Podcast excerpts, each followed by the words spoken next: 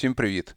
Цей подкаст записаний за допомогою компанії IMPM, наших друзів та партнерів. І, по суті, це є аудіоверсія нашого виступу на BA Talk Show, яке відбулось 22 лютого.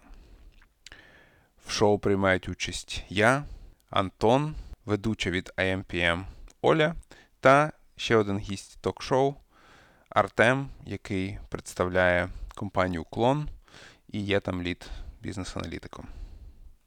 Сподіваюсь, вам буде цікаво послухати цей подкаст, а також е, зайдіть в опис цього подкасту, там є невеличка реклама від IMPM, е, якою ми хочемо з вами поділитися.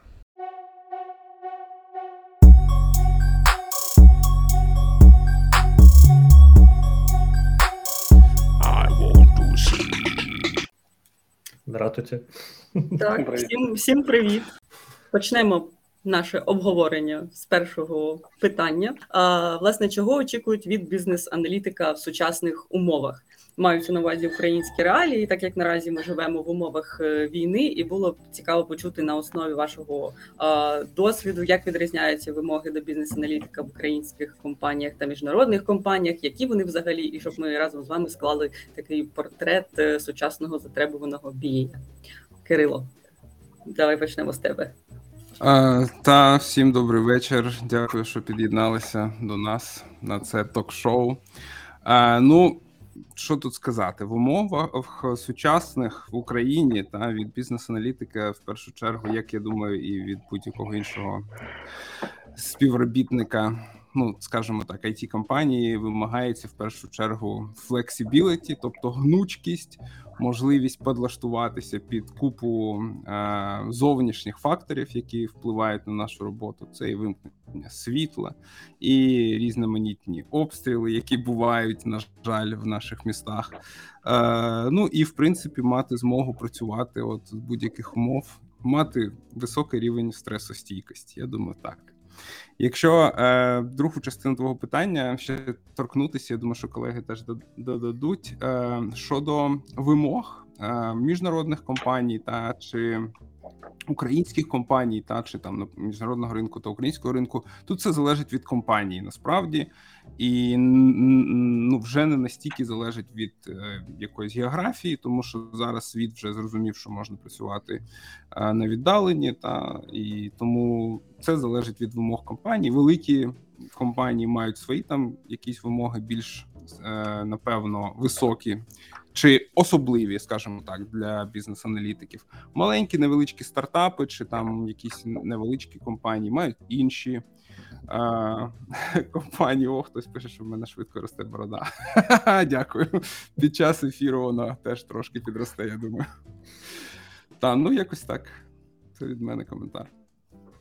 Ну, я можу доповнити. Кирил сказав, Кирило сказав про основні такі речі, які мають бути must-have, мабуть, у, у кожного співробітника, який працює. Тобто план Б, скажімо так. Ми розуміємо, що бізнес-аналітик чи це це чи не найвідповідальніша професія. Він готує вимоги. Якщо немає вимог, команді немає що розробляти. А, І бізнес-аналітик завжди має мати план Б, або це може бути EcoFlow, це може бути коворкінг, де в тебе там заброньоване місце за стабільним інтернетом, стабільним світлом. Я не знаю, якась а, набір їжі сублімованої, якої можна розвести кип'ятком і так далі. У мене є дома. Овсянка. Овсянка, річі хамон. Так, і е, ну, якщо ми говоримо суто про бізнес-аналітиків, ми розуміємо, що бізнес-аналітик це людина, яка має у сучасних умовах наш, е, наше середовище, наші бізнеси дуже динамічно змінюються, а іноді дуже динамічно. Ми вчора жили в одному світі, сьогодні живемо живемо в друг, в іншому. 24 лютого ми всі пережили, всі бачили. Е, тому ми розуміємо, що бізнес-аналітик має швидко пристосовуватися до нових задач, нових завдань, нових проєктів. Е, на прикладі уклону, коли почалася війна, е, уклон е, дуже швидко згуртувався, дуже швидко зібрався. Ми ж українці, ми таке вміємо. І ми запустили дуже дуже круті проекти по типу волонтери. Вони працюють зараз. Вони були запущені спочатку, звісно, ще на колінах, тому що всі хтось роз'їхався, хтось був там в окупації, хтось був, я не знаю, під обстрілами, але зробили, запустили і так далі. І е, ми розуміємо, що бізнес-аналітик це перша людина, яка може може і повинна підстраховувати ПІО, якщо той випадає, скажімо так, продуктовно. Е, нас так у коні, я думаю, хлопці там можуть погодитися або поспорити, але е, найближче плече для продуктовнера у команді це бізнес-аналітик. Ну і звісно, він може виступати там психологом для команди. Е, усім зараз важко, усі зараз в депресіях, усі зараз на зоді. Бізнес-аналітик має до кожного знайти підхід, донести і допомогти. Я як мама, як мама, скажімо так. І щоб самого чайник не потік. Так. Е, ну, я, як завжди, знаєте, це всі ток-шоу, конференції. Я погоджуюся зі всіма спікерами, що були до мене. Це дійсно план Б, С, наприклад, якщо ви там маєте якусь квартиру або ще щось там, дивитесь, де у вас є ну, електричество, там цей же EcoFlow, акумулятор, інвертор, Starlink, якщо вам пощастило жити, там, де можна його поставити. Це там перший план. Якщо що, то ще й коворкінг десь мати на увазі, що там, щоб він працював, або офіс там розуміти, де там є генератори, куди можна піти. Тобто такий перелік планів, навіть Б, С, Д, там С, С1, С2, ось бар, може, чому ні. Теж класне місце. Е, це щодо планів. І чого чого очікується від BBA, саме такі питання ставлять зараз під час співбесід, який у вас є план Б, там, наприклад, якщо нема світла. Ось. Е, ну, я, наприклад, ще додав собі календар е, вимкнень світла в Google. Ну, щоб я бачив, коли і там поєднався ці календарі. На MacBook так можна зробити. Це не реклама. О, я вчора додивився мемів на одне непорозуміння і зараз буду хекати.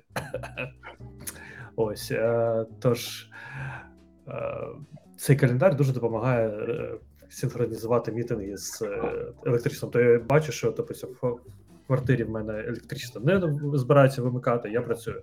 Якщо я бачу, що мід буде, я вже так не дуже вірю в свій там 4G інтернет, коли вимикають там наш район. Я знаю, що на цей час краще поїхати в каворкінг або в кафе, якесь там на цей мід. Оце очікується, і це просто підлаштовуватись доводиться. Якщо ну про план Б ми зрозуміли, я думаю, це зараз у кожного українця в цілому, не тільки у бізнес-аналітика, завжди повинно бути в голові. Ось, а якщо казати саме про hard skill и, так ну план Б це напевно більше такий soft skill. Ось, якщо казати про hard skill и, то чого очікують від бізнес-аналітика наразі на вашому досвіді? Е, е, Ну можна я я думаю, що. Зараз ринок став дуже вибагливий, та? і я думаю, що доведеться повчити якісь додаткові штуки, типу SQL, типу е, роботи з, з аналізом чи аналітикою даних. Та можливо, комусь доведеться освоїти якісь додаткові речі. Тому що раніше, ну скажімо так, ми були в більш комфортних умовах. Аналітики та і інші it спеціалісти були дуже е, якби популярні. Та ринок був перегрітий, прямо скажемо, і брали в принципі всіх. І можна було е, типу обирати: ой, тут потрібно знати SQL, Ні, я, мені це не цікаво. Та чи тут потрібно там працювати? Я не знаю з якимись там процесними діаграмами. Зараз е, ну доведеться напевно швиденько довчитись якихось hard skill ів. Ну, одні з них я вже назвав. Та там, наприклад, роботи з даними, тому що це в принципі продукти пов'язані з даними. Вони дуже часто зустрічаються. По-друге, напевно, доменна е, спеціалізація також стане більш ну якби важливою, тому що тепер клієнт може обирати. Якого там аналітика він візьме на проект, та і власне е, аналітик з доменною експертизою саме в тому бізнесі, в проект, в якому ми робимо. Ну, точніше, клієнт робить, буде напевно більш е, такий прийнятний кандидат. Думаю, що колеги продовжать можливо цю думку чи додадуть щось. Ну. Я я повністю згоден з Кирилом. А Скіни допомагає не, не тільки в, в роботі з даними, він дає дуже таку структурований, це структурований, структурована мова запросить, структуру і структуроване бачення е, роботи бази даних, взаємодії таблиць, і навіть при там декомпозі... декомпозиції якихось задач та а, старів. Ти SQL – це не must-have для бізнес-аналітики, ми всі розуміємо. Але якщо ти його знаєш, це дуже великий жирний плюс, е, не дивлячись на те, що зараз дуже багато використовує NoSQL баз, але SQL все ще SQL.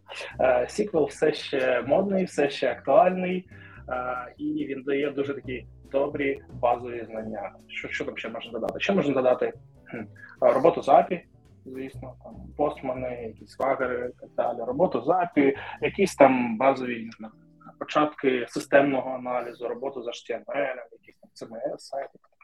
Таке. Е, У бізнес-аналітика немає зайвого досвіду. Так. Йому потрібно все. До речі, ще продакт менеджмент. Ну, тобто, все, що зараз ми перераховуємо, це ну, залежить від контексту, від продукту, від компанії, до куди ви йдете. Але зараз дійсно е, ваша перевага може бути там цей додатковий досвід, додаткове знання.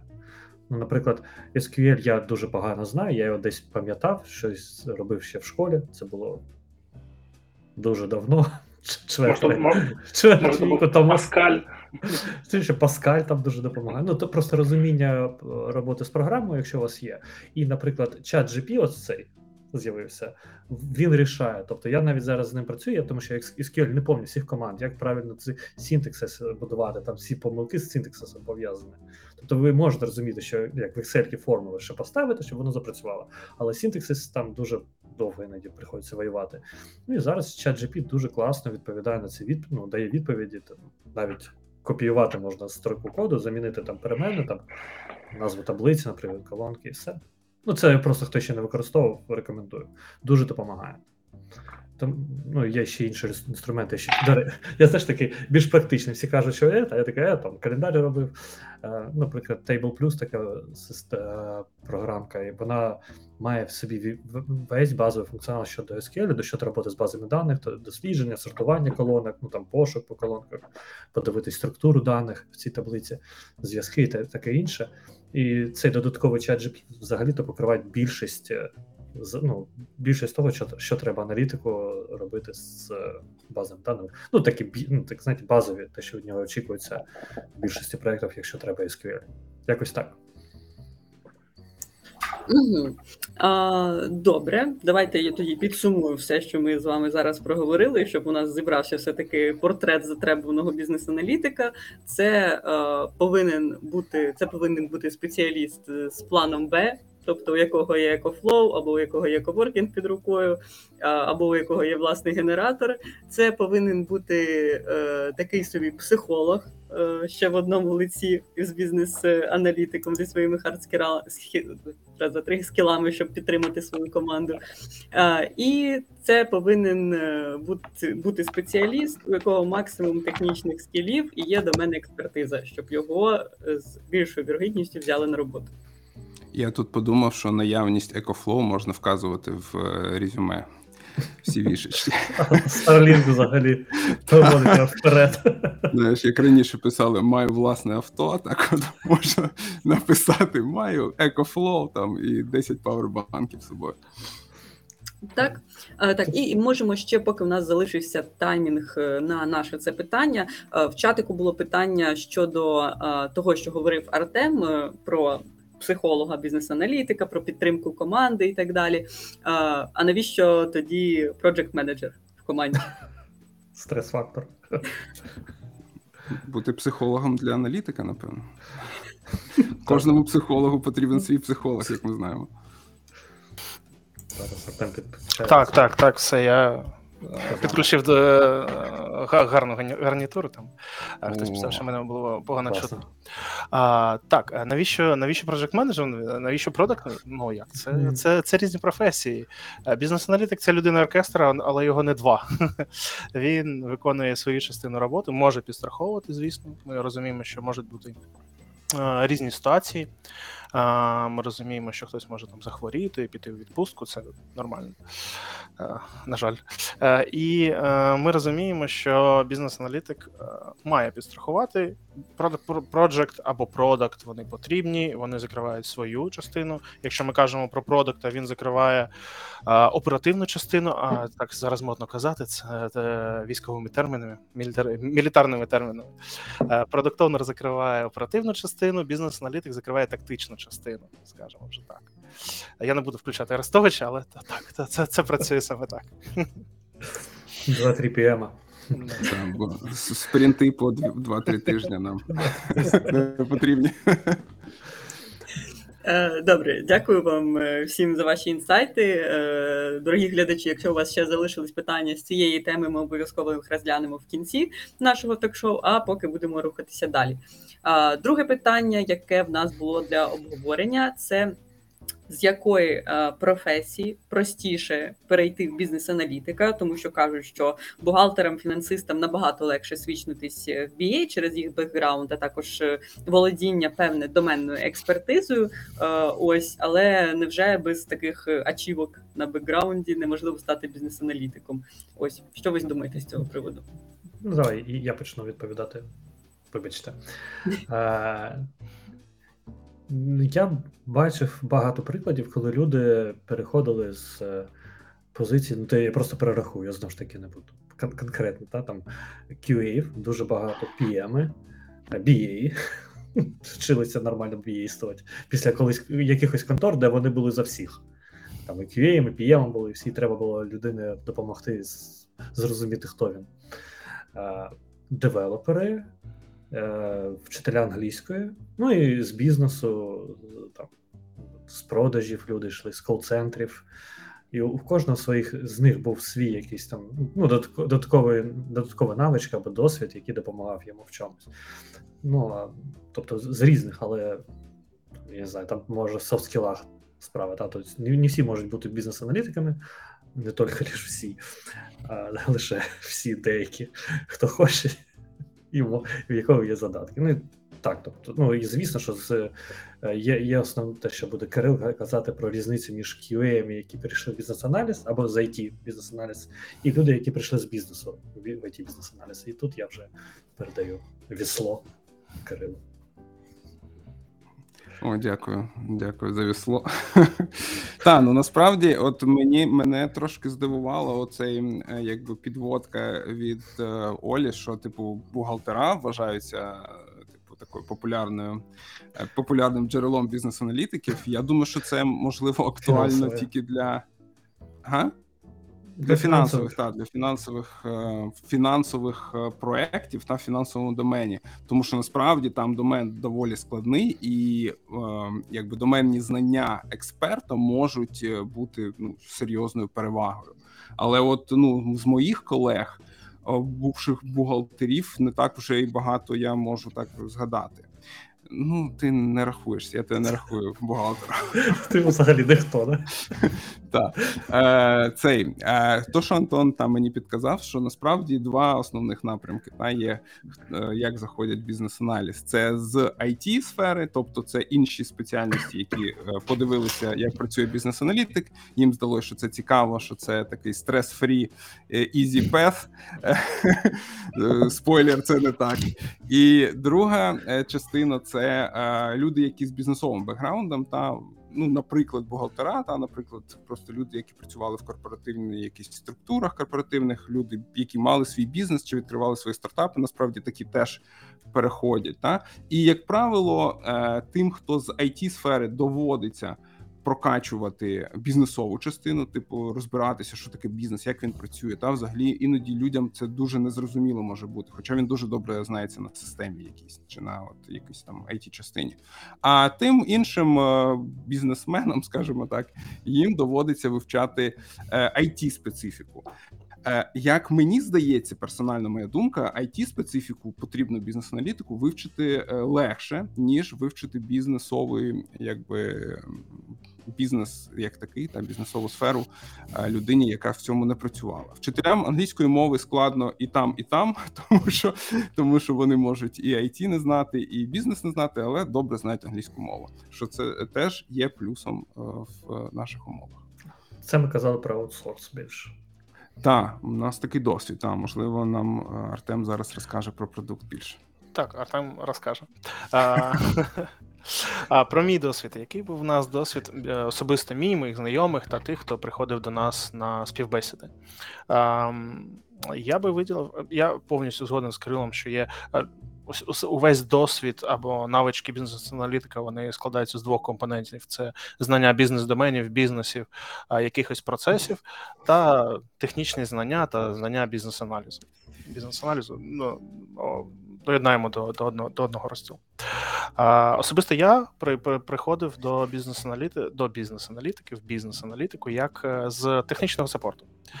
А, Дуже такий е, болючий досвід, звісно ж, а, технічний саппорт, але це дозволяє, так сказати, вивчити все про IT зсередини зрозуміти основні болі користувача, зроз... отримати просто е, феєричний досвід е, спілкування з користувачами. Ну і звісно. Є така невеличка профдеформація, ти завжди клієнт-орієнтований. Це профдеформація, яка є плюсом для бізнес-аналітика. Ти, е, Якщо ти працював у техсапорті, ти завжди займаєш сторону клієнта. Ну, як у зрозумілих, скажімо так, умовах. Який ще був досвід? Часто у бізнес-аналітики приходять люди, з які займалися аналітикою, але трохи в інших сферах. Це можуть бути бізнес-аналітики процесів, аналітики процесів, люди, які у великих компаніях, корпораціях займаються тим, що налаштовують процеси, описують процеси, якісь там нормативні процеси і так далі.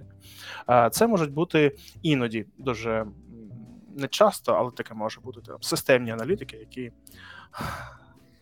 втомилися працювати з системами, втомилися втомилися з технічною частиною працювати, і вони хочуть е, е, піти і поспілкуватися з людьми і так далі.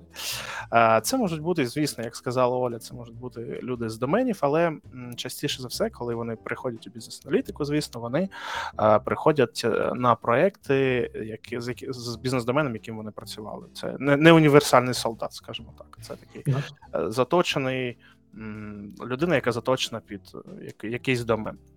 Це ну для початку це нормально, але згодом зрозуміло, ти маєш як бізнес-аналітик отримати такий більш горизонтальний досвід у, різних бізнесах, у різних процесах. Це можуть бути менеджери проєктів. Щодо е, поточної ситуації в країні, ні, ще розкажу один случай. В мене був якийсь е, колись знайомий, я вже його розказував Кирилу Антону, коли який працював у квіточному ларьку. Це людина, яка пройшла просто курси, пройшла пройшла їх дуже сумлінно, а це було давно вже. А, І це був один з кращих it спеціалістів та бізнес-аналітиків, яких я знав, знав, тому що він був дуже такий е, українською. Посидючий, е, він міг сісти, вивчити, що йому треба, міг взяти такий документ, вивчити його від корки до корки та знати все е, дуже добре. Ну і стосовно там поточної ситуації в умовах війни. У мене були знайомі, я сам з Одеської області. У мене дуже багато, звісно, знайомів е, моряків. І так як почалась війна, е, моряки не працюють, моряки сидять вдома. Ті, хто на початок війни був за за кордоном, якщо вони не повернулися, вони працюють. Ті, що були в Україні, не працюють. І е, деякі мої знайомі перейшли хто до тестувальників, але частина перейшла до бізнес-аналітиків. Як сказав Кирило, це а, нормальний кейс, тому що вони добре знають англійську мову. Це так, закордонні моряки, скажімо так. Вони усидчиві, вони знають, як працювати в, в стресових ситуаціях, ну і так далі. Тут можна провести аналогічний аналіз з тим, хто працював у цьому е, продавав квіти, та то він теж усічивий, тому що потрібно сидіти довго та чекати. Він клієнтоорієнтовний, та бо висока е, конкуренція на цьому ринку. Він вміє спілкуватися з різними стейкхолдерами. Та він знає, як працює бізнес, бізнес-модель, що є там, ну, наприклад, е, витратами, та що що є там ціно ціноутворенням. Він тому може why not? Він, Він може знає- розуміти потреби бізнесу. Типу, типу, Знайомий з рітейлом, так. Та-та-та. Ну так, Тут- супер. Тут багато. Я, я звик просто до ютубних наших цих е, з крилом штук. Там я, я, я чат читаю дуже часто. Тут є питання про багато різних питань. Я не О, знаю, хто читає, Оля. Класне спостереження, Антон. Дуже дякую. Е, Можемо е, ну тут класні питання. У нас є ще час у рамках цієї теми. Просто хотіла додати до Артема щодо моряків. Е, Так на у нас також недавно випустився та працевлаштувався студент моряк з моряків бізнес-аналітики. Це просто е, такий fancy way е, стати бізнес-аналітиком. Тобто півроку він просто не вилазить з джири, а потім три місяці його ніде нема. Тому що він, він в порту. Він запливає в беклог- джир, можна сказати. Беклог на, на півроку готовий. Та, і пішов. Ні, теж нормально. Е, Ось щодо, щодо питань, так тут є. Е, ну я думаю, можна почати з першого питання, як набути бізнес-знання в процесі роботи. Ось, якщо є вже it знання, а як набути бізнес-знання? Ну, бізнес-знання це така домашня вправа. Ну, намагатися зрозуміти, як працює бізнес, там можна просто ютуби дивитись, читати про ну, якісь бізнес-видання, щось розбиратись з економікою, поговорити з тими, хто ну, вчив економіку, щоб пояснили якісь. Тому що тут ми бачимо, ну, я з Кирилом багато курсів проводили. Ми розуміємо, що тре- людям, людям треба пояснити базові принципи, да, що такі видатки, прибутки, е, там як працює бізнес, там як обігові засоби, та там ну, що такі речі, які просто щоб люди почали розуміти бізнес і користувачі. Ось і ну, до речі, задавати питання щодо бізнесу. Тобто, коли повертаючись до Discovery, так що коли ви к вам приходить новий клієнт, треба питати не що йому потрібно, а чому. Тобто питати такі питання, що виводить на бізнес, і ви тоді краще починаєте розуміти будь-який бізнес. Тобто це просто вивчення таке, е, як працює бізнес, Так. кожен конкретно. Головне питання: е, звідки гроші? Та от е, розкручуєте з цього, та от звідки гроші, звідки вони беруться, як бізнес заробляє, та і далі, от е, від цього. Бо дуже дуже іноді, от мені дивно, ну тому що я саме приклад такої людини, яка прийшла із, із бізнесової чи е, з сторони, та з бізнесового боку в IT. І мені дуже зараз дивно іноді, коли я спілкуюсь з колегами, там ну там роблю якийсь консалтинг, рев'ю там в умовах своєї роботи, і намагаюсь дізнатися щось про бізнес, а людині дуже складно побачити бізнес за системою. Тобто вона дуже класно знає систему. А я кажу: ну а для чого це? І от ну тут починається якби такий трошки е, розрив між, між реальним застосуванням цієї системи, навіщо вона створена, які проблеми вона в реальному житті має вирішувати в реальному бізнесі, і тим, як вона працює. Так? От тут, тут є такий момент. Можна читати бізнес-літературу ще різноманітну, не тільки не, не дуже багато, та але, але щось почитати та зрозуміти, як от вони там всі міркують ці бізнесмени. Так, я згоден з обома. Як завжди. Я згоден з обома. А Антон сказав, що треба вміти задавати питання не чому, а навіщо. Це дуже важлива штука. І, звісно, чути відповіді. Так, Це, це, це, не, це не не менш важливий скіл, тому що якщо ти спитав, а, такі кейси, мабуть, у всіх бували спочатку. Якщо ти спитав, тобі відповіли, ти такий угу. Окей. Якийсь білий шум, таке, угу, пішов, тобі соромно сказати, що ти не зрозумів. Це дуже поганий приклад бізнес-аналітики. Бізнес-аналітик має, якщо ти не розумієш, не треба там соромитися, показатися, здатися дурним.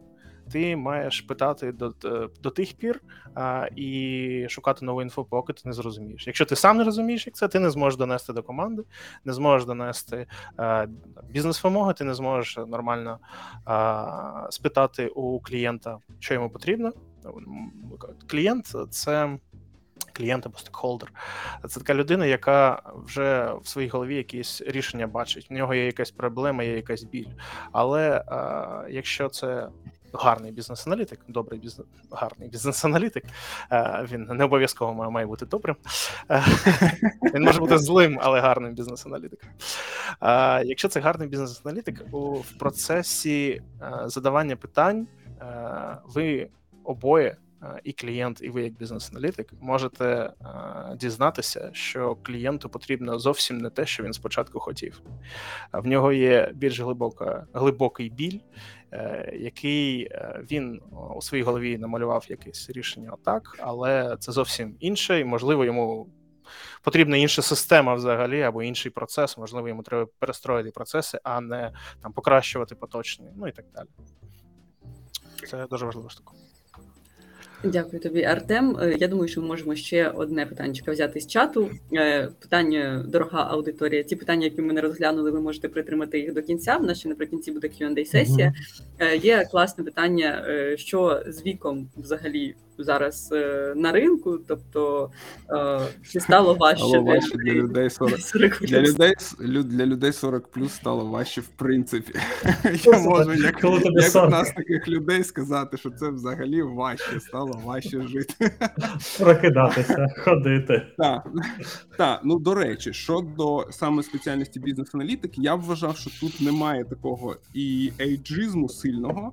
Е, він в інший бік, наприклад, якщо б я б обирав е, собі ну в команду чи в компанію людину, то мені в мене більш більшу підозру визвав би викликав би аналітик 20 20-річний, та бо я не бачу ну можу не побачити в нього там того бекграунду, та того життєвого досвіду, який потрібен для цієї професії. Е, в нас в компанії я знаю є кейс, коли аналітик вийшов на пенсію з якби ну з з позиції бізнесу. Не тому, що там дуже погана робота була, і він там в 30 виглядав як Кирил через 10 років, а просто. Так, просто тому, що допрацювала вона там до до того до того віку, до якого потрібно. Але в принципі, ну я в мене немає аналізу ринку як такого. Та я тільки можу свої відчуття і свої свої свій досвід там е, проєктувати на це питання. Може в колег більше інформації. Дивіться, в мене є був такий кейс, коли мене питали: от е, є еджизм є, як всюди. Тобто він є, і від нього не здихатись, всі хочуть молодих, е, і це ну. Щоб вони там довго працювали, перспективні, менше хочуть грошей, я не знаю, менше качають права, ще ще якісь там плюси для компанії. Ну, чомусь так є. А, Але ну, така відповідь: що якщо у вас компанія каже, ой, ви занадто старий для нас, або там ми чекаємо молодшого спеціаліста, але з 30-річним досвідом. Ну, це дуже гарний такий червоний прапорець, та піти від цієї компанії на як намога далі, тому що вони неадекватні. Ну тобто, люди, які оцінюють вас по якомусь такому дуже дивному приз, ну, ознакою, це ну, погана компанія. Ну чесно, як на мене, сексізм, ейджизм це взагалі такі речі, що червоний прапорець для, для вас в той момент, коли ви оберете компанію. Тож. Я повністю згоден. Вік вік не має і не може бути е, критичним як критичною умовою при умовою при е, там рекрутингу якогось бізнес-аналітика або взагалі іншої якоїсь професії. У нас я теж як і Кирило, не маю а, дослідження ринку. Я можу судити тільки по співбесідам і по бізнес-аналітикам, які приходять до нас на співбесіди. Це переважно молоді люди, там близько 30 та до до 30. Молоді люди, близько 30, мені вже за 30, я можу так казати. До 30 та близько 30. І наймолодший це був наш новачок, йому 23 роки. Він дуже молодий, але людина пройшла роботу вже там по по, по року в банк в банках. А фінтех ми знаємо фінтех, а ще й український фінтех це така м'ясорубка. В нього є дуже дуже такий корисний досвід, і так в нього є е, багато потрібного для нас досвіду посидючості е, та там мислення е, потрібного нам. Але Сам ніколи не не стикав. Ні, ні, я колись стикався на співбесідах, що казали, «Е, ми е, шукаємо бізнес-аналітики там до до, 20, до 25 років. Це якісь контори. Це а потім що? Це це, це було ще на WorkUA, мабуть, ще ще давно, давно, давно, коли ще Джинні не було. А, Це такі, знаєш, якісь е, напівгосушні контори, які потребують дипломи. І так. Контора імені Ди Капріо, мабуть. Це добре, це добре. Е, Так, дякую. Всім А можна я вставочку? Я сказав, що в мене нема досліджень ринку, але я збрехав. Я знайшов дослідження ринку останні, але це не український ринок, та але а глобальний. Нещодавно ABA е, випустив міжнародний інститут бізнес-аналізу. Я от відразу тут підсуетився та знайшов дані. Отже, е, вік респондентів, ну бізнес-аналітиків, в принципі, можна сказати, від 35 до 45 є 29% е, від бізнес-аналітиків всіх які тут приймали участь, а 46-55 – 18%. Тобто ця цільова е, аудиторія майже 40% складає. Да, до речі, Артем. Так, так. Ну я думаю, в Україні трохи молодше, тому що бізнес-аналітик як професія в Україні вона Так. Дуже мало. Яка забагато молодша. Так, так. Та, ніж та, в та, це, це вірно. Так, Андрій. Оце от перші аналітики, як ну там д- до нас було ма- мало аналітиків за 40, а ось ця волна підкатила. Да, підходимо, підходимо вже. Під, Ви- під- Вибрасує нас на, на берег. хекаємо, підкрадуємось, Так, так, крих- так. кряхтимо так. Настрій є цієї Так. волни.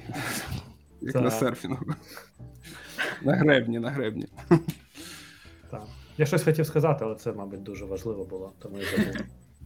Ви, ви вже просто почали проявляти ейджизм у власну сторону. Просто не треба так робити, все добре. Ось я тут бачу ще питання щодо АІ, ось е, штучного інтелекту, але спойлер, е, остання наша тема для обговорення це буде власне чат GPT, тому всі ваші такі питання притримайте на кінець нашого ток-шоу. А Задайте будемо- їх чату GPT. Я, я задавав вчора або позавчора. Але це, це трохи пізніше. Наразі у нас е, наша наступна тема для обговорення, також така вона досить гаряча, наскільки я знаю від студентів. Е, ось це куди податись, продукт чи аутсорс, тому що я знаю там думки від багатьох там своїх знайомих, що аутсорс це галера, її так називають. Ось а от в продукті працювати класно. Як е, ви взагалі вважаєте? Що краще, чи взагалі немає різниці ось саме для бізнес-аналітика? Можна я відповім на попереднє питання. Я згадав, що бізнес-аналітики з досвідом можуть змінювати як PM йдуть в delivery, в керівництво компанії, так і бізнес-аналітики можуть ті більш такі консультаційні послуги надавати, щось таке, вчити і таке інше. Тобто це не обов'язково буде сидіти там постійно писати юзер-сторки там, до кінця життя. Ну, іноді і так може бути, але Це буде Ось. сторіка твого життя.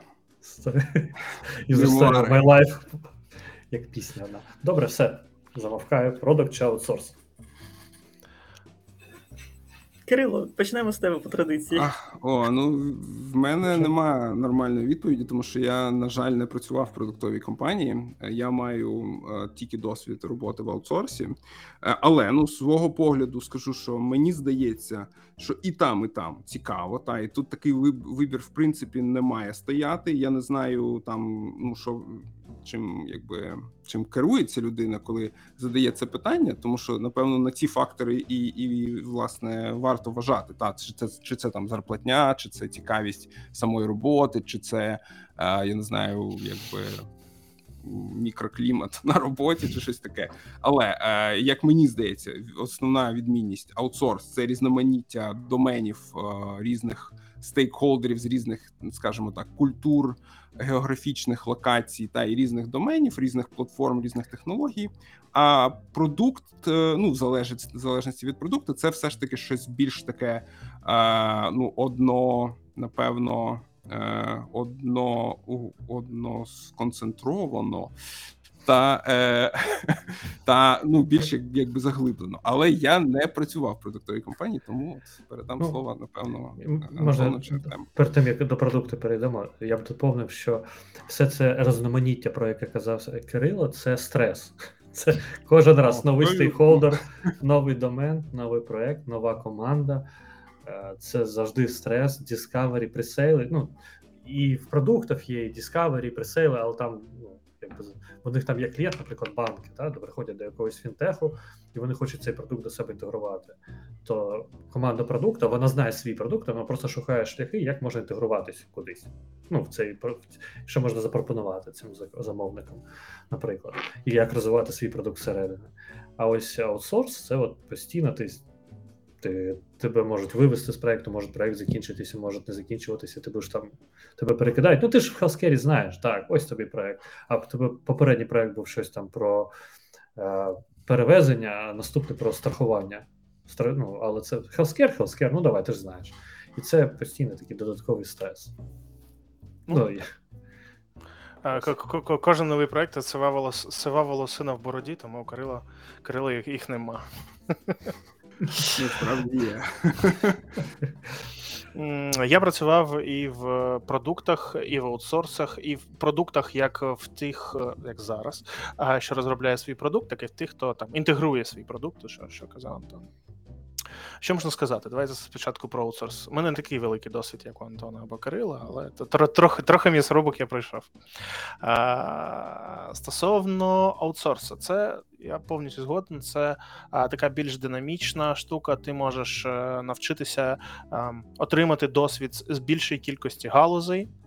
Ем, Ти можеш там, як сказав Кирило, отримувати досвід від різних країн, від різних компаній і так далі. І так далі. Але а,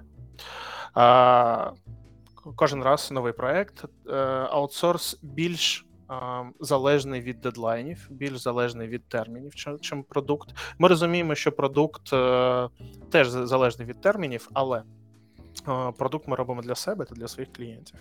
Аутсорс більш залежний від дедлайнів. Це така стресова робота. Кожен раз, або якщо в тебе декілька проєктів, і дедлайн там підходить до декількох проєктів, це така штука, в якій ти маєш закупитися, я не знаю, кофе, кавою, кавою там у масштабах якоїсь фури, тягача, та закритися і не виходити, заказувати тільки голови і працювати, працювати, працювати, працювати. Ну і звісно, що це можливість перенавантаження, отримання стресу і е, обмежена можливість впливу на продукт. А, стосовно продукту, м, коли ти працюєш у продукті, я можу, я зараз працюю в продукті в уклоні. а Як же Оля сказала, ем, є можливість глибокої спеціалізації, зосередження на продукті, розробки цього продукту. Є можливість долучення до розробки. Це дуже важлива штука, коли ти сам можеш впливати через ідеї або ініціативи, або спілкування з цими ж PO, CPO і так далі, там SEO. Ти можеш пропонувати свої ідеї як там у розвитку продукту, так і як на рівні стартапа.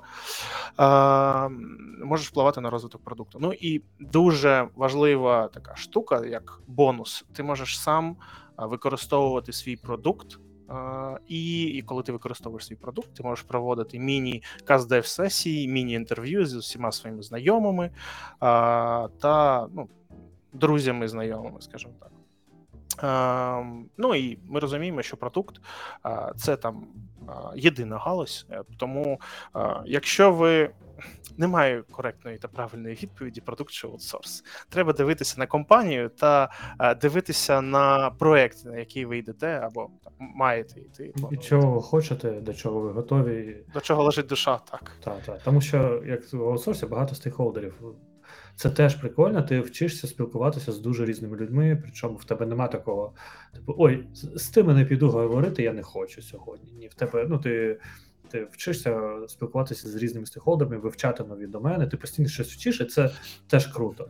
Але це стрес. Да? Там в продукті там менше цього, тобто ти спілкуєш більш такий звужений якийсь перелік стейкхолдерів зовнішніх, з якими ти спілкуєшся, а ти більше ти більше как би, вкладаєшся в проект, в продукт, тобто, і він твій, більше твій, ніж там в аутсорсі, і ти там якось допомагаєш щоб зростати. Тобто, ну, можна в аутсорс, потім продукт, люди з продукту в аутсорс йдуть, і це постійно таке відбувається. Тож нема Ну, так. такого, що ти потрапив кудись і все на віки вічні, ти там. Часто людина, там, яка наїлася вже аутсорсу, хоче якоїсь більш стабільної Стабільність. стабільної роботи, так, і йде в продукт а, розвивати якесь там ем, направлення, яке йому подобається. Колись ще там років 5 назад була дуже велика різниця по зарплатам між продуктами та аутсорсами. А, Це такий був не знаю, бум розвитку аутсорсів компанії у нас, звісно. А, Але зараз, е, коли українське IT там дуже виросло, з'явилася дуже велика кількість продуктових українських контор. А, І ну, як скажемо так, цей геп по зарплатням він там майже зник, скажімо так. Мене- Головне не в стартап, так, пише Тарас. Так, Тарас. Я, я б тоді трохи з іншої сторони хотіла б додати це питання. От якщо казати про новачків, так, бізнес-аналітиків. Це ми вже говорили, напевно, про спеціалістів вже з якимось досвідом, який може там вибирати компанії, куди йому краще піти. Ось, а куди простіше влаштуватися? Ось в продукт чи в аутсорс?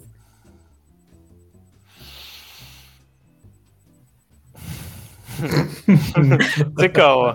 Це залежить від досвіду, звісно. Як, якщо в нього нуль досвіду, ну це там ми трохи заходимо вже на наступну тему. Якщо в, в нього нуль досвіду, він новачок, куди краще йти. Це все залежить від досвіду. І а, все добре, так мене чутно? Просто щось піщало, піщало і перестало.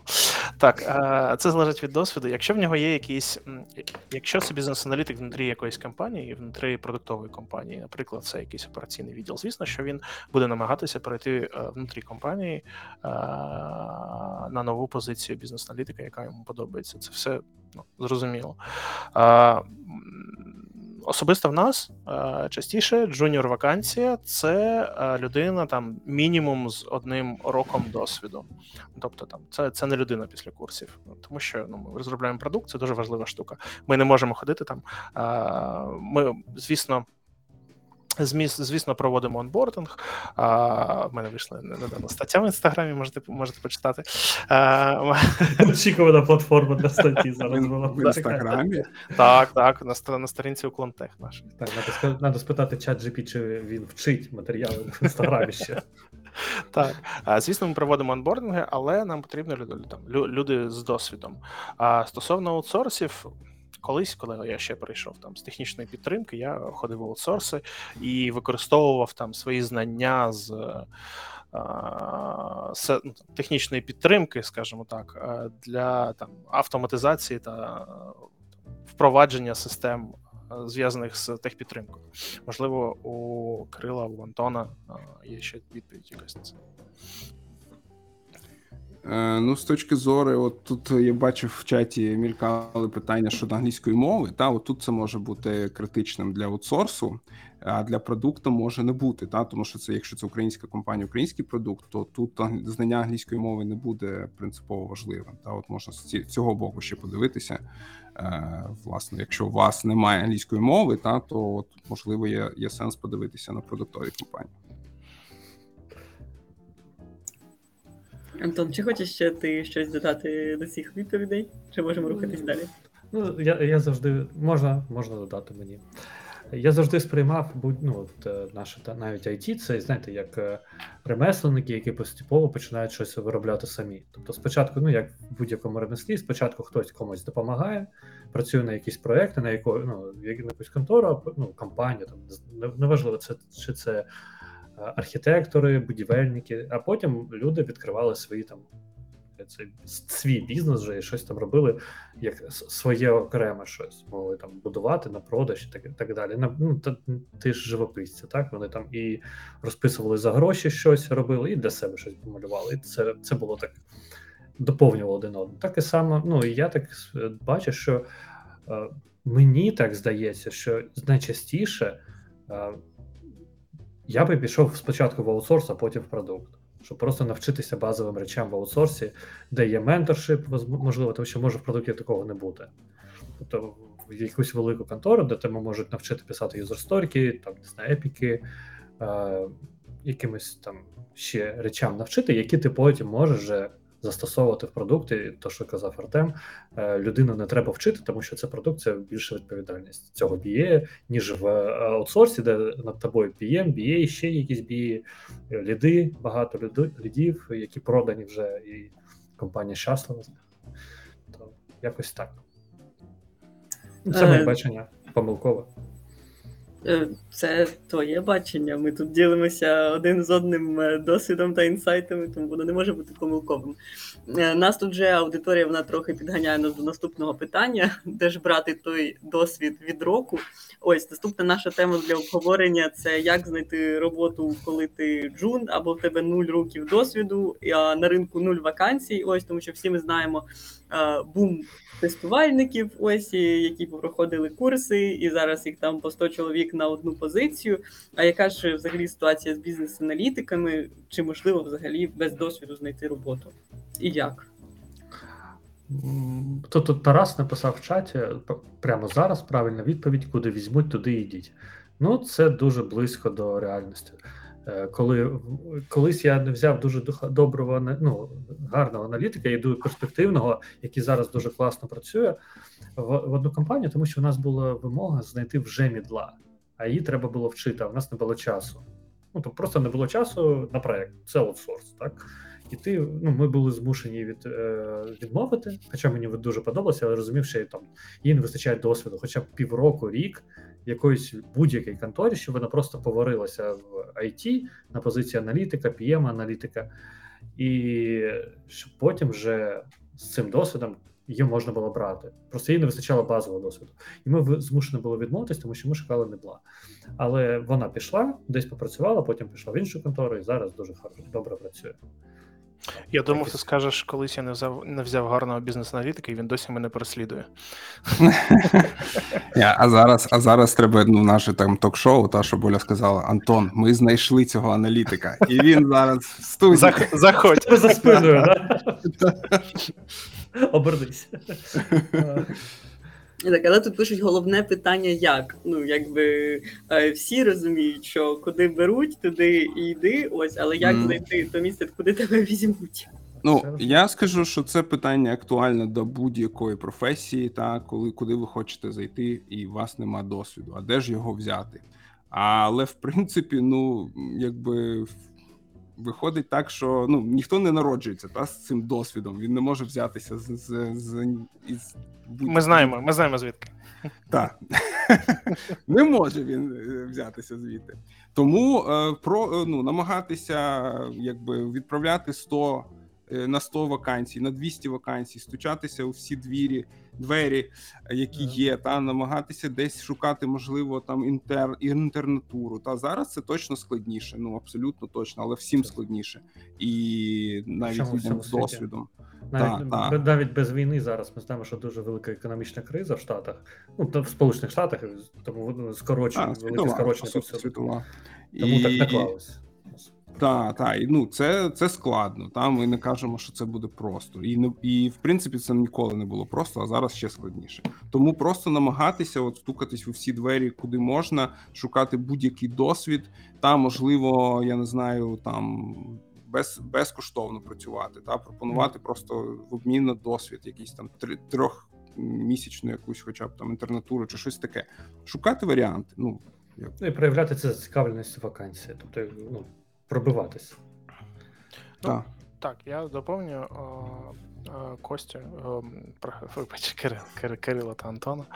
А, ну, дуже важливо це намагатися стукатися е, усюди. Це намагатися пройти якесь стажування. Е, Це може там бути проектна робота, це може бути фріланс, якщо для того, щоб збільшити портфоліо, і на співбесідах ти приходив з якимось портфоліо. Ще там я про були, е, були е, там проблеми з пошуком роботи, але я фрілансив. Там я зробив там міні-проект, такий, такий, такий, і ти розумієш, що є деякі. Деякий досвід він може бути різноманітним. Це можуть бути курси, деякі курси, як ми знаємо, як сказала Оля, е, працевлаштовують там студентів-відмінників, якщо, якщо вони бажають, звісно. Про, про, про, про, проти їх волі ніхто не буде їх працевлаштовувати. Е, Це може бути працевлаштування після курсів, е, це може бути якісь спільноти, якісь конференції бізнес-аналітиків, якісь ток-шоу для бізнес-аналітиків і так далі.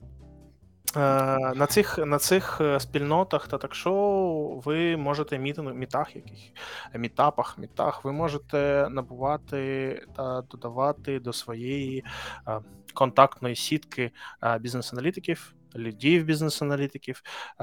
Треба, звісно, завжди підтримувати як актуальною, не там не. Не забруднювати свій LinkedIn, скажімо так, щоб він був актуальний. І якщо з'явиться якась е, можливість, з'явиться якась вакансія, ви будете про це знати. Ви будете завжди там на слуху у когось, і він, як Антон, е, може згадає, що в мене як колись був і такий бізнес-аналітик, я його опустив. Можливо, я зараз йому щось запропоную. Тобто, ви запам'ятаєтесь. Ну і звісно. Якщо ви дуже, я вам дуже сподобалася якась компанія, і ви хочете саме в цю компанію, ви можете піти на якусь е, піти на якусь суміжну професію з перспективою переходу на бізнес-аналітика. Але такі штуки треба заздалегідь проговорювати. Там в якийсь скласти якийсь девплан собі, що там, наприклад, через там рік. Ма- Малоймовірно, через два роки, через півтора-два роки я перейду на таку позицію. Тобто не так, що ви перейшли і через е, там три дні на новій на новій позиції, я не знаю. Техсапорта, ви кажете, все, я хочу бути бізнес-аналітиком або я звільняюся. Та, така, штука, така штука не пройде. Ми, ми всі це розуміємо. А, ну і треба залишатись позитивним. Ми розуміємо, що пошук роботи це така депресивна штука, а, а, особливо коли там тобі відмовляють. І треба а, мати надію і, і думати позитивно завжди, коли ви шукаєте От. роботу. І тут якраз на цих словах прийшов один від Геки Довганич, Довга- Довганича. Я шукав роботу з липня по вересень без досвіду. Відгукнувся більше ніж на 100 вакансій, готов був працювати за безплатно, і у вересні місяці пощастило знайти роботу. Ну, ми не кажемо, що всім пощастить. Знаєте, це приклад. Вийде, вийде з зони комфорту українець. Ти там засідлився дуже Гека вже зайняв цю, цю роботу. Все. Так, все одно. Вакансія Вона була одна, одна вакансія в Україні, так? Але це, це, ну, це, це можливо, просто важко. Ми розуміємо, що іноді ви не підходите компанії, іноді компанія вам не підходить, тому вам відмовляють, Мгм. тому що у вас немає досвіду. Просто не підходите там під команду, під е, цілі, під вимоги якісь, що у них є. Ось. Тут доволі речі було питання, чи звертають увагу я- на освітній ступінь. Антон, я перепрошую. е, Ми зараз повернемося до цього питання. Антон, А, ти не ось- ведучий. Це Е, Поки, поки ми не відійшли від е, питання про вакансії, взагалі про цей кейс. е, Артем зараз напевно розкаже, що в них зараз відкрита вакансія. Ось Так, там треба, треба вивести код е, з лінком на екран. Так, в нас зараз відкрита вакансія Джуна у команді Partners, Джуна бізнес аналітика. А, ще проходить, е, проходять співбесіди, ми набираємо людей.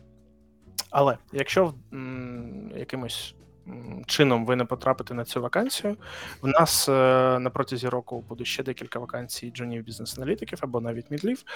І е, ми завжди завжди е, набираємо собі такий беклог бізнес-аналітиків, скажімо так, з якими можемо працювати. Мій особистий досвід, коли я коли я прийшов в уклон, мені відмовили.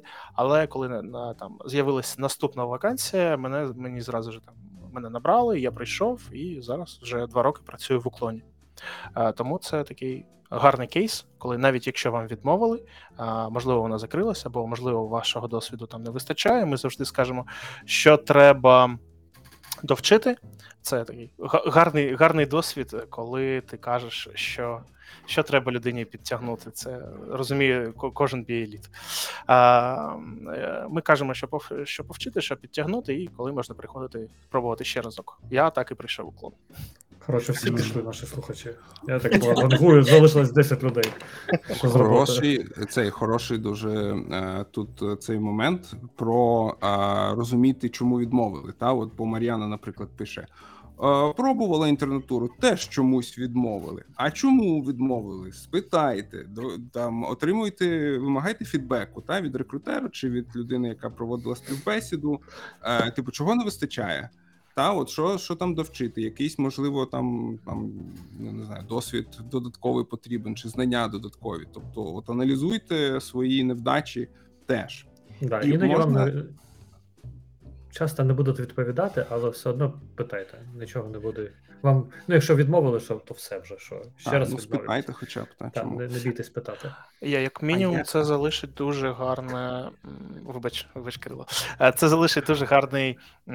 Як це сказати? Е, Дуже гарне Враження. враження. Дякую. Дуже гарне враження про вас як про спеціаліста, тому що ви розвиваєтеся і ви е, хочете дізнатися, що у вас можна покращити. Скільки Кирило, будь ласка. Так, я вже давно хочу звернутися ще до Лідії, яка написала: як знайти роботу, якщо у тебе нуль досвіду і тобі 40 Ну, а хвилиночку, як може бути нуль досвіду, коли вже 40 плюс вам? Та? Тобто, у вас точно є якийсь досвід. Проаналізуйте цей досвід і подумайте, яким чином він може бути доречний та, до, до там тої спеціальності. Ми вже тут роз, розглядали приклади, е, як перейшли люди з моряка, з продавця квітів, та якісь там ще ну я знаю персонально та вчителя китайської. Тобто, Тобто, і ми навіть проаналізували, чому та які були якби вигідні е, там в цьому досвіді е, штучки переваги, які е, дозволили б цій людині якби працювати бізнес-аналітикою. Зробіть те саме, та подивіться, що у вас було в досвіді такого, що можна застосувати. Можливо, до мене якась специфіка, можливо, якась там стресостійкість, можливо, там робота з документацією. І оце використовуйте. Не кажіть, що у вас нуль досвіду. Я не вірю. Дякую. Дякую. Колеги. Бачите, Кирил не вірить. Що дали змогу. Висказатися.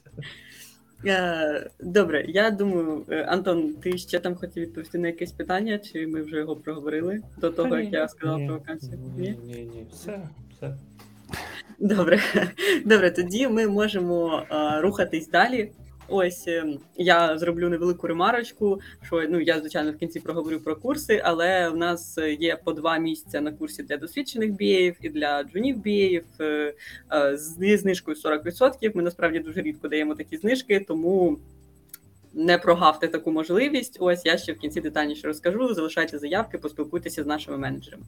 Е, ось, а ми будемо рухатися далі. У нас залишилась остання наша бонусна тема: це чат GPT в роботі бізнес-аналітика, чи це допомога для нього, чи це та річ, яка може його витиснути. Е, дорогі експерти, що ви думаєте з цього приводу?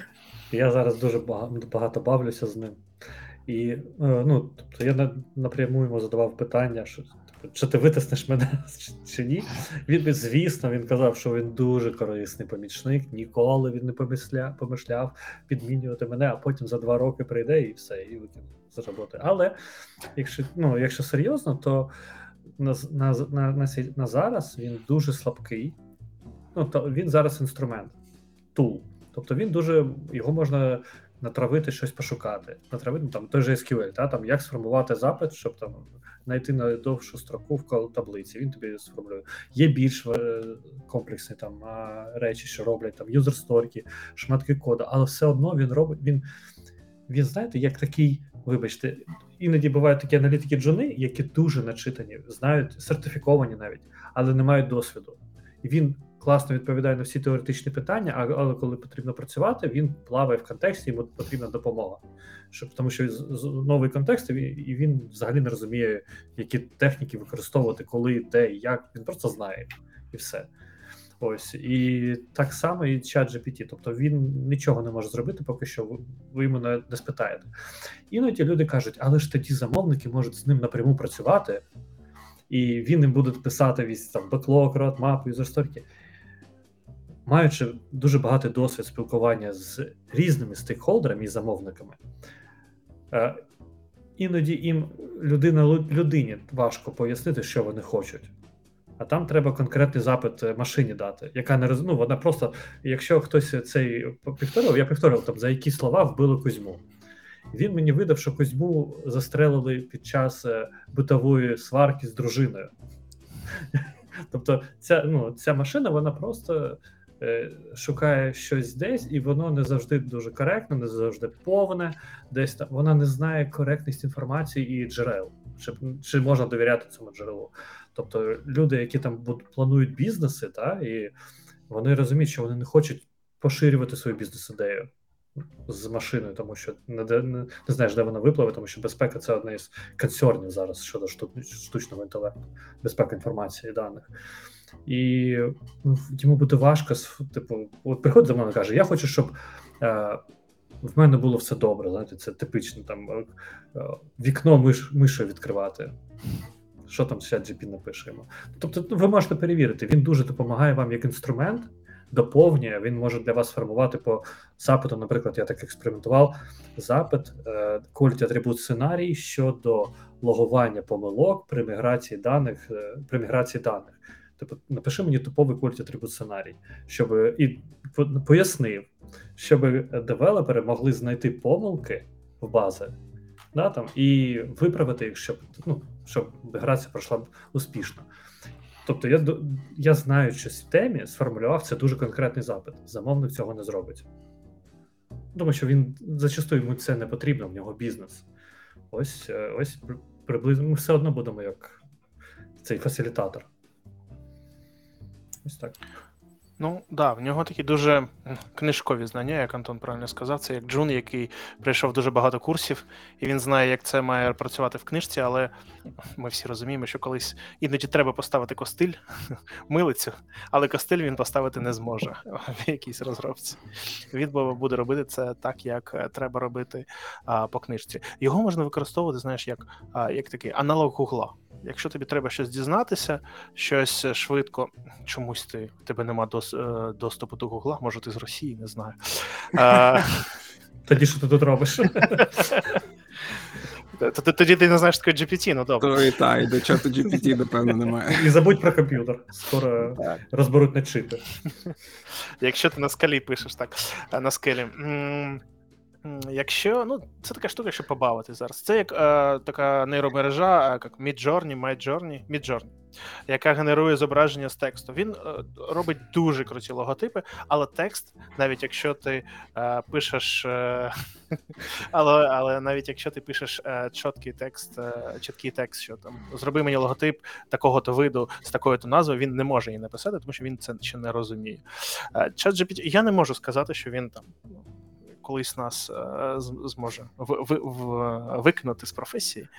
Е, Ті, я, я просив його написати декілька сторів. Можливо, можливо, знаєш, коли ти зможеш туди завантажити. Сьогодні один з бізнес-аналітиків нашої команди, компанії сказав: е, я вже чекаю, коли можна буде завантажити туди дизайн, а він мені напише старю і акцептанси всі до неї. Можливо, колись, колись ми будемо завантажувати ще, ще дизи якісь. Дизи.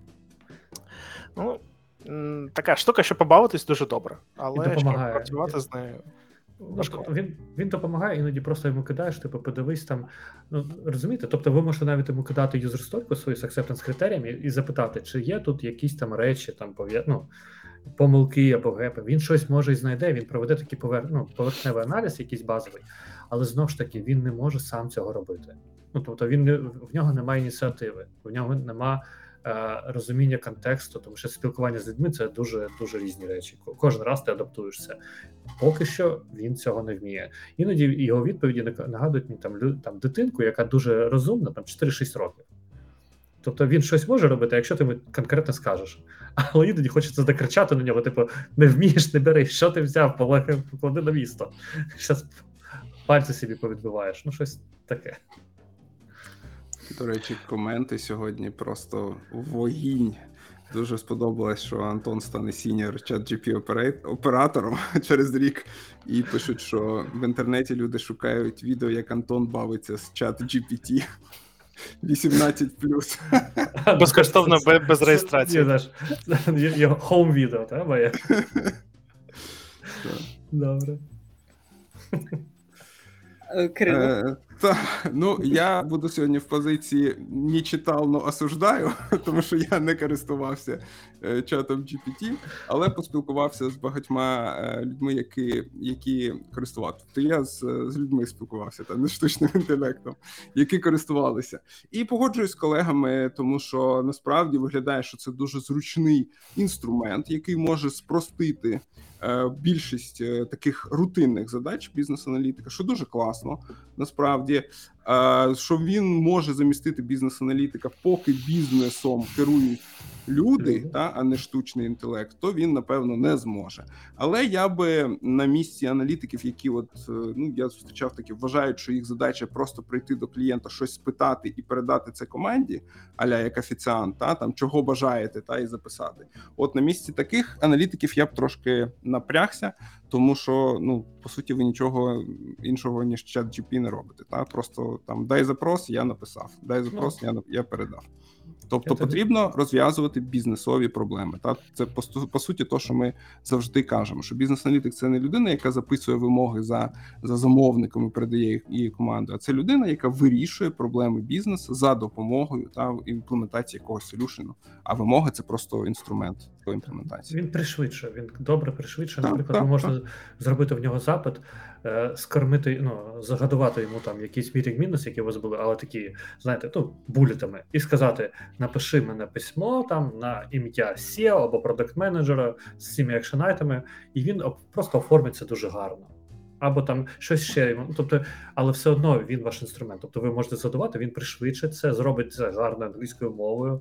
Ви там будете здивовані, у вас будуть флешбеки з курсів, тому що коли ти довго працюєш як бізнес-аналітик там в аутсорсі, ти там ну, твоя мова там звужується до там Hi Jake, could you please review this user stories? І все там. І би this is action item, там, previous meeting, і там пішли там підготувати вимоги, рев'ю. Ну тобто дуже дуже такі тупий, тупа мова стає. І ChatGPT він якраз так класно пише. Ну Тобто інструмент. Ну і краще питати в нього ще англійською мовою. Він хоче став доступний в Україні. і Можна можна писати українською мовою, але він ну не дуже дружить е, поки що з українською мовою, скажімо так. Ну і як сказано, Антон, треба тут знаєш, як треба бути обережним зі своїми бажаннями, тому що треба правильно задавати йому питання, тому що він може їх по різному інтерпретувати.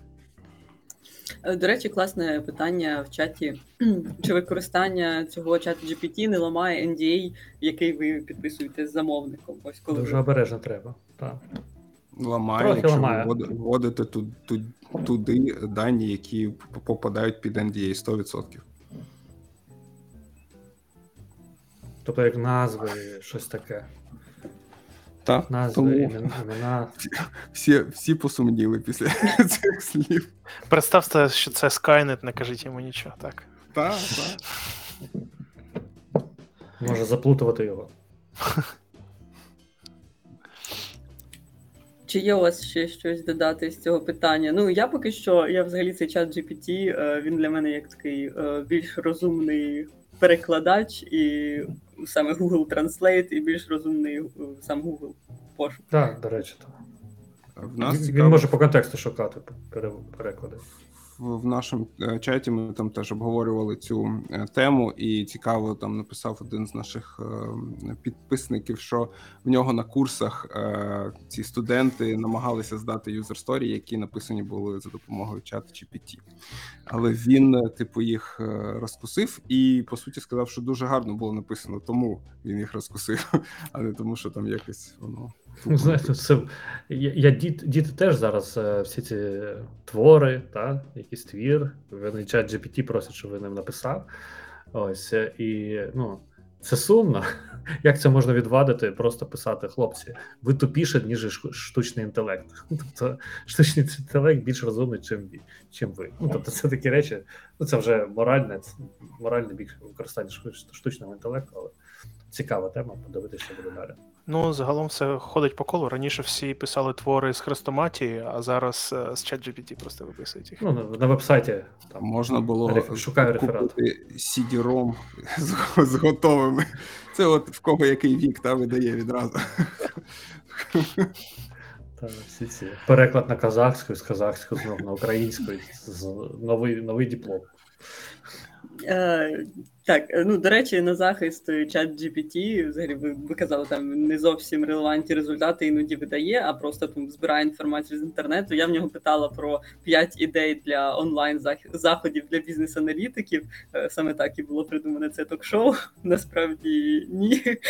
Ось то він, до речі, дуже класні ідеї видав мені. То іноді він може стати при нагоді, щоб щось допрацювати. Що він Ні, але з, з ним буде треба бути обережним, крім того, що він вигадує, те, те, що не знаю.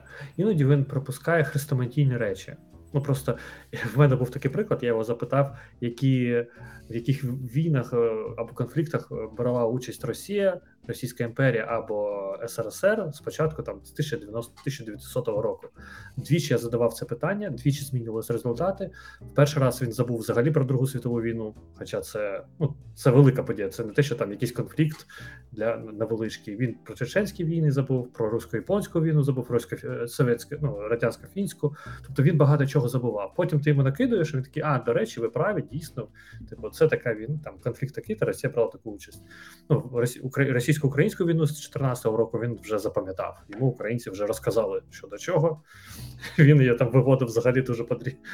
дуже багато дрібниць було прописано. Але він просто дійсно, якщо ви не знаєте теми, ну він може вас намахати. Там десь переврати, десь щось пропустив. Не знаю. Ну, як студент. Це таке ж кажу, це такий студент. Ну, Оля права, його можна використовувати як генератор ідей іноді, як, як такий аналог брейншторму. Тут нас Леонтій Федорков питав, що страшніше чат GPT або індійський парубок, який його юзає. Ми, ми не можемо знати напевне, можливо, там, на бекенді чат GPT сидить декілька мільйонів індусів. Людям працювати є, треба. є, є така підозра. Е, Добре, я думаю, на цьо, на цій ноті ми можемо завершити обговорення нашого, нашого питання щодо чат GPT. Ось е, далі у нас е, такий план, що я буквально переключусь на організаційні моменти, три хвилиночки. Ось, а потім ми повернемося до питань. Тобто, дорога аудиторія, ви можете зараз накидати в чатик питань, які у вас ще залишились. Ми приділимо їм ам, буквально там 10-15 хвилиночок, е, скільки нам наші любі спікери виділять. Е, ось, а поки що організаційні моменти. Повернемося після музичної паузи до вас. Куди Антон подівся? Антон, Антон пішов. чатом. В гримерки завіс. А, ви як вам завгодно можете самі зачитувати питання з чату. Я можу вам їх е, вибирати, проговорювати, як вам буде зручніше. Вибирай ти краще. Бо зараз ми як не почнемо зачитувати. Добре, добре. А, тут, е, до речі, я одразу відповім на питання щодо курсу. Е, Чи буде відрізнятися воркшоп NFR Time від воркшопу, який був 10 грудня минулого року? А, Якщо ви проходили саме курс з Кирилом і Антоном, тобто три воркшопи, то він не буде відрізнятися. Окрім е, Борода, борода трошки довша стала. Борода відросла, так крім студентського составу. Ось а так е, програма та сама залишається. А, так, ну тут ще є питання: якщо є добре знання англійської, що важливіше, технічні чи бізнес знання? Я вже тут навчена вами. Я знаю, що важливіше бізнес знання, тому що технічні можна підтягнути, а бізнес це все на досвіді. Ну, їх швидше підтягнути, я б так сказав, ніж, ніж бізнесові. Тому що, до речі, чому легше підтягнути а, технічно, ніж бізнес, тому що коли ти потрапляєш в команду, навкруги тебе люди, які тобі допоможуть або змусять підтягнути технічно. А бізнес, е, ну, зазвичай це прерогатива лише бізнес-аналітика, тому ніхто тобі не допом- не допомагає, окрім інших аналітиків, ком'юніті таке інше. Так, повністю згоден. У мене був особистий досвід, коли прийшов е, в уклон в команду. Е, Не було бізнес-аналітика, який би передав е, знаєш, минулі знання, його вже не було. Тому мені допомагав продукт оунер і один наш тестувальник, його звуть Костя. Костя, якщо ти дивишся, привіт. Він був безотказний. Костя був дуже добрий, Як безотказний. чат Я, його, знаєш, дуже мучив питаннями, як це працює, як це працює, а чому це, а чому так, а чому так. І він мені дуже допоміг. Тому це е, технічні знання і знання системи, продукту можна набагато швидше отримати, ніж там soft чи досвід. Так, так, так. До речі, тестувальники це от наші найкращі друзі, коли, які нам допоможуть і пояснять, як що працює, та, і навіть е, там провалідують чи проверифікують, радше сказати, вимоги, які ви пишете. І, і з SQL допоможуть. Так. Якщо що. Е, Добре, я думаю, ми на це питання відповіли. Ну, ми вже його проговорювали протягом нашого ток-шоу декілька разів. Ось тут є ще таке питання. Я взагалі не знаю, чи можна на нього якось конкретно відповісти, але які компанії ви можете рекомендувати, куди влаштовуватись бізнес-аналітиком? Ось В, ме- в мене в мене по- проста відповідь влаштовуйтеся уклон. Можливо. QR-код був. Е, В мене ще має тут бути QR-код. Е, Ну, можливо, Антон та Кирило ще підкажуть. Е, ну, я скажу так. Е, в принципі, я б радив іти в великі компанії, в, ну, загалом. Та, тому що там багато експертизи, та, там багато людей з досвідом, там багато там, людей, які можуть вас поменторити, навчити хорошим практикам, та як це правильно робити в індустрії. Е, Ось це загально. Та я навіть не буду казати, що там одна з таких компаній є SoftServe. Але але це ну якби щоб навчитися. Але в принципі, ну може Антон зараз скаже, але як він дуже любить казати після моєї репліки. А, Та ні, я ну, велика компанія, у вас дійсно буде можливість вчитися, там більш більш захищ, захищено вчитися, тому що ви будете там більше як аналітик працювати, а не як все на світі. Але в них іноді важко потрапити, особливо зараз. Маленькі зараз, компанії, вони ну, більше такі гнучкі, вони беруть е, різних людей, але там і досвід, і знання дуже різні. Тобто вас можуть взяти як BA, але ви там ще project менеджер і QA можете бути, і трохи там ще на фронті має бути щось вміти. Ну тобто дуже різні, але все одно це як перший досвід. Це ну, як ми казали раніше, треба хват... ну, хвататися за будь-що.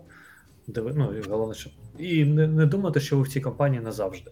Це знаєте, перший досвід іноді буває дуже такий специфічний, і не треба іноді за нього триматися.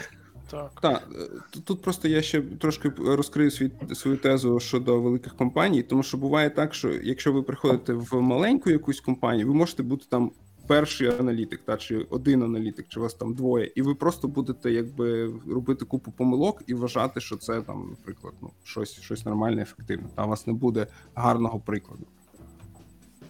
А взагалі mm-hmm. працюйте в Україні, розвивайте українське, донатьте на ЗСУ. Так. Амінь. Е, так, тут ще є таке питання. Можна відповідати на будь-яке запитання. Я, я як чат GPT, так. Е, тут ще є таке питання: чи можна писати в резюме як місяць досвіду роботи, якщо ти прослухав всі подкасти BDSBA?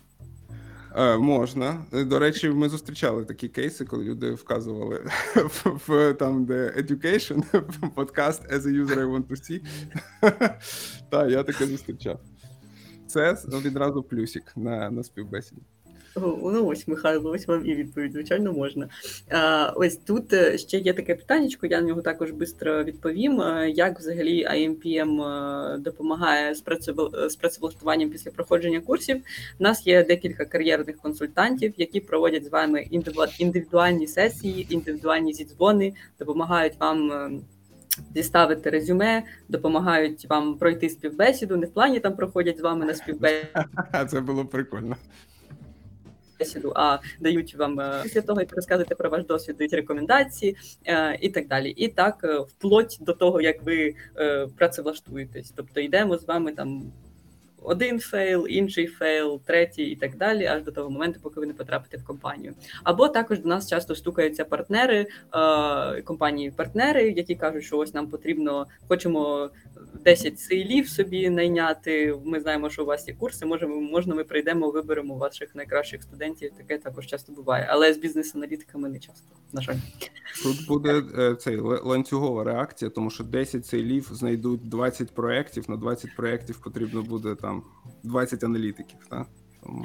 Так, так, це правда. Тут є, до речі, дуже цікаве питання: як розділяються обов'язки продакт-овнера і бізнес-аналітика? Е, зайдіть на в YouTube блог BDSBA, там є там є відео, яке пояснює. А цікаво послухати продуктову людину. Так, так, до речі. Ну, я я вже казав про там, оперативний та тактичний рівень зону відповідальності. За що відповідальний продукт? Давайте так. Продукт відповідальний за бачення продукту, за генерування якихось там високорівневих ініціатив. Це може бути планування і так далі. Бізнес-аналітик це тактичний рівень. В нього є якісь вже там заплановані на квартал, скажімо так, ініціативи, там, які розкладені по скоро, по пріоритетності, називаємо це так, по порядку. Він бере ініціативу, знайомиться з нею, А якщо він розуміє, все добре, але це це навіть даже погано. Якщо він її зразу зрозумів, то це е, це дивно. Е, задає питання, задає питання продукту, задає питання стейкхолдерам, клієнтам, проводить інтерв'ю, якщо потрібно, е, декомпозує задачі, виносить їх на на прегрумінг, виносить їх на грумінг команді. Команда грумить. Якщо є питання, це добре. Якщо нема, це погано. Вони з'являться трохи пізніше. Консультує команду стосовно стосовно бізнес-вимог, проводить acceptance тестінг та може приймати участь у релізі або у плануванні релізів наступних. Зона продукта це, собственно, планування і управління продуктом. Зона роботи BA – це робота з бізнес-вимогами на тактичному рівні. Ще додам, що е, є такі е, назви, які там взаємозамінні, а іноді іноді там доповнюють один одного. Це продакт менеджер, продакт оунер, бізнес-аналітик. Це назви професій з різних точок зору. Тобто, продакт оунер це роль в скрамі. Так? Її може виконувати домен експерт або бізнес-аналітик. Є ще таке поняття проксі продакт оунер це часто є продакт оунер на боку з боку клієнта, замовника. Так, а є проксі продакт оунер тобто бізнес-аналітик, який працює безпосередньо з командою. Є продакт менеджер. Іноді це дорівнює продакт оунеру але в такому випадку є бізнес-аналітик обов'язково, тому що це дуже важко поєднувати і стратегічне якесь планування, і тактичні якісь речі. Це дуже дуже виснажує. Ось тобто іноді продакт менеджер це продакт оунер іноді вони викремлюють продакт оунер продакт менеджер, продакт оунер аналітик. Іноді продакт менеджер, продакт аналітик, продакт і він же продакт оунер, є проксі продакт оунер, бізнес аналітик. Це все речі, які там іноді називаються одне і те саме, іноді дуже різне. Тому е, коли ви бачите, наприклад, на вакансії чи десь ще що потрібен, або будете виконувати. Е, обов'язки продакт менеджера, продакт оунера чи бізнес-аналітика, питайте питайте конкретно що. Типу, чи будете, наприклад, для продакт-менеджера планувати родмапу, реліз-план, спілкуватися з енд-юзерами, планувати якісь фічі там на стратегічному рівні?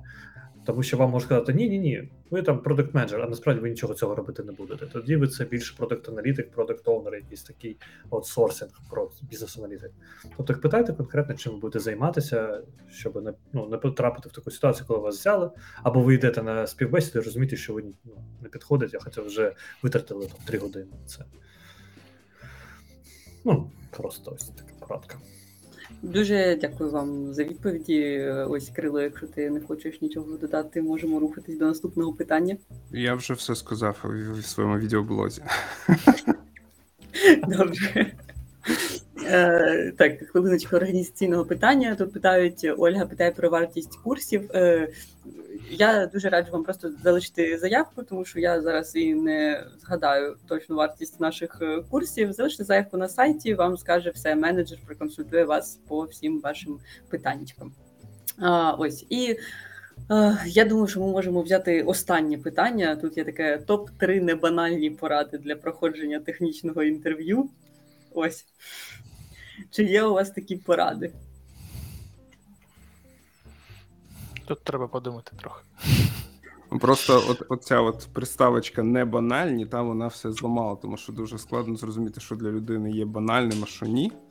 Тому ну я можливо, це буде банальна порада, та але я б дуже вам радив задавати питання та на технічних інтерв'ю, ставити питання, ну якби своєму е, інтерв'єру, не не, не, не в змісті, що замість нього та його запитувати. Ну, типу, Але... що ви писали user story, а ви йому такі, а ти як думаєш? Типу, а ти писав? А ти писав? А скільки ти написав? Що ти Покажи свою user story. Так, е, цей, е, я маю на увазі, що ну, вам, як правило, дадуть змогу задати свої питання, та і, і е, підготуйте не банальні питання вашому рекрутеру, ой, точніше, інтерв'юеру. Та? Тому що там скільки там будуть платити, який проект, це банально банальні питання. Та от, наприклад, я вам підкажу: запитайте, скільки років працює цей інтерв'єр в компанії, і чому саме стільки, чому йому подобається ця компанія. Головне, щоб він не почав плакати. Так, якщо почне, то це для вас буде вже теж непоганим сигналом. Ну, Це від мене. Не знаю наскільки це було не банально, але. Е, Ну так, якщо ми кажемо про технічне інтерв'ю, ви можете питати про стек, ви можете питати про там кількість команди, ви можете питати е, про там етапи планування, як воно виконується, методології розробки, і все, все, все, все, все. Е, але будьте готові тому, що е, ви маєте це все розуміти. Тобто, ви ви, ви маєте бути готові. Якщо а, інтерв'юер розкаже про якийсь функціонал, ви його не будете знати.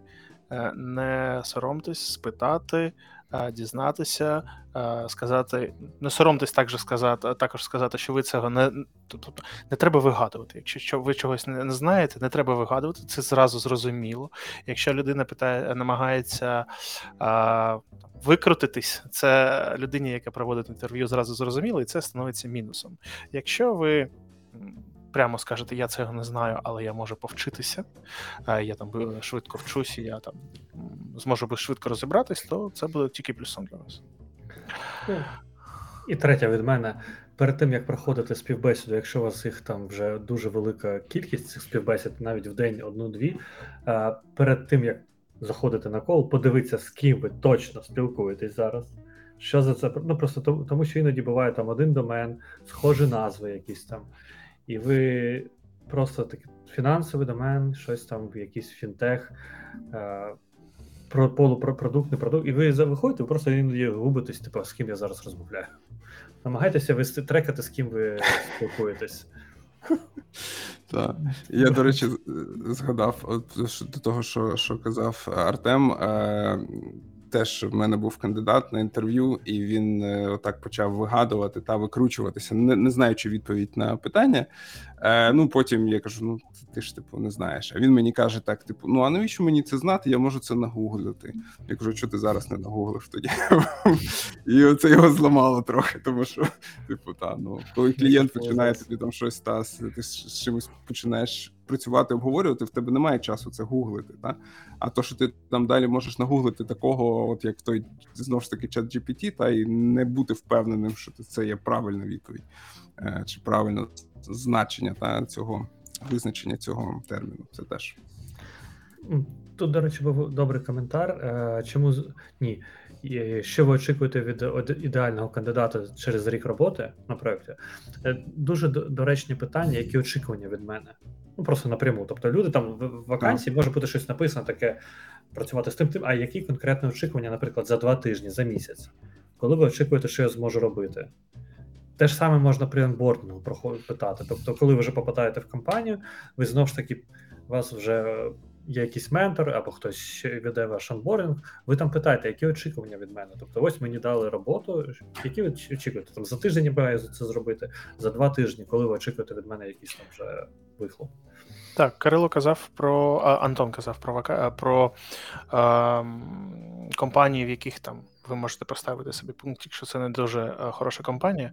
А в мене був особисто мій досвід, коли я прийшов на співбесіду і просто спитав: а як у вас проходить етап онбордингу? Процес онбордингу. Просто розкажіть про мій процес онбордингу. Що в мене буде через тиждень, через місяць, через три місяці. А компанія не змогла мені відповісти. Це знає, що процес значить, що процесу онбордингу немає. Якщо лід не може відповісти мені, е, як він е, налаштований, з яких там основних компонентів чи стадій він складається, його просто немає і ну онбординг може бути важким для вас, скажімо. Вас просто можуть кинути в проект, вам сказати, ні, два тижні ти будеш там щось вчити, ми тобі покажемося. На другий день тобі кажуть: ось тобі там спека, ось тобі там команда, замовник, давай. Прикольно тут варіант в чаті спитати, хто в команді є по знакам зодіаку, щоб перевірити по тестам сумісність. Ну, якщо ви е, хитра людина, ви можете погуглити е, своїх інтерв'юерів, подивитись в LinkedIn, пошукати точки дотику і підмазуватися на співбесіді. Так. Улюблений колір цієї людини, або там колір цього зодіаку. Я думаю, це був реально топ небанальних е, порад для технічного інтерв'ю. Я думаю, що ми можемо насправді завершувати. Ось, якщо у вас е, немає ще бажання повідповідати на питання. Ось я думаю, що ми вже і так дуже багато розказали, загрузили сьогодні нашу аудиторію. Хотіла подякувати всім, хто сьогодні був з нами. Ось е, чи є у вас якісь прощальні слова? Кирило, Антон, Артем. Донатьте на ЗСУ. Все, що. Та донатьте на ЗСУ. е, Будь-який донат там має значення. Я підтримую. І дуже дякую всім, хто сьогодні доєднався. Писали дуже багато класних коментів і питань. На жаль, ми на все не змогли відповісти, тому що час нам не дозволив. Але ну це дуже був цікавий досвід. І дякую всім, хто писав ці, ці чудові запитання та коментарі. Ну і від мене теж я хотів би сказати, що REST і Graph API це дуже цікаве питання на співбесіді для BA. І це дуже рідко таке буває. Це просто специфіка компанії і позиції, і проєкту. Всім дякую. Класне заключне слово. Всім до зустрічі. Дякую. Па-па.